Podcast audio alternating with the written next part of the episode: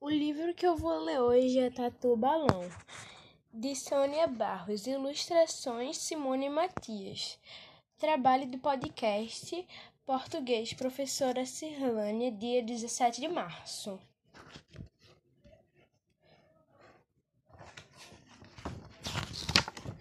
Conheci um tatu bola que não era feliz não, tinha um sonho na cachola, não ser bola, ser balão.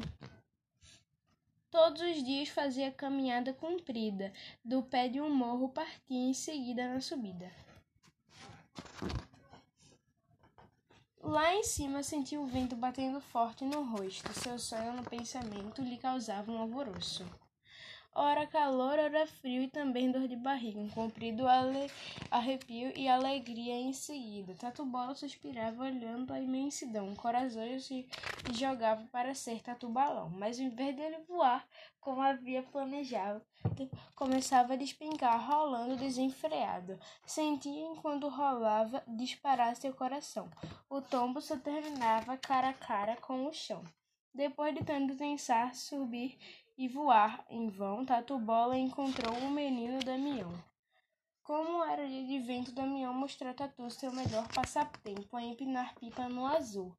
Tatu, que estava tão triste, acabou até sorrindo, sem perceber, distraiu-se com aquele quadro lindo.